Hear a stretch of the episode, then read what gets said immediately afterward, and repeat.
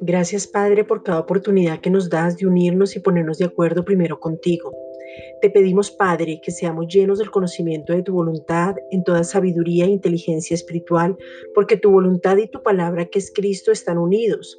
Que podamos renovar el espíritu del entendimiento, de tal manera que en cada situación lo primero que llegue sea lo que tú has dicho y no los sentimientos o emociones, como lo dice Colosenses 1.9. Te damos gracias, Padre, porque el Espíritu Santo, a quien tú has enviado como el consolador, Él nos recuerda toda la palabra en el momento preciso y nos enseña todas las cosas a nuestros espíritus.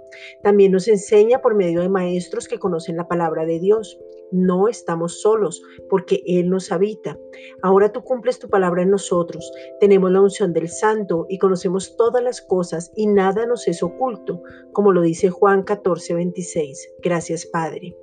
Padre, te pedimos que estemos llenos de todo conocimiento, de tal manera que podamos amonestarnos los unos a los otros, como lo dice Romanos 15, 14. La oración ahora es ungida y nos muestra cómo podemos orar por nosotros mismos y por otros creyentes para vencer. Tu palabra dice que pidamos sabiduría y hoy te pedimos sabiduría práctica para vivir en el nombre de Jesucristo.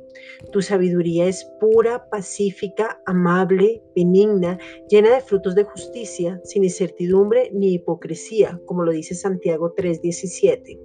Hoy te pedimos que esa palabra se cumpla en nosotros, que nosotros podamos ver esa sabiduría reflejada en nuestras vidas y poder manifestarla a otros. Gracias Padre, en el nombre de Cristo Jesús.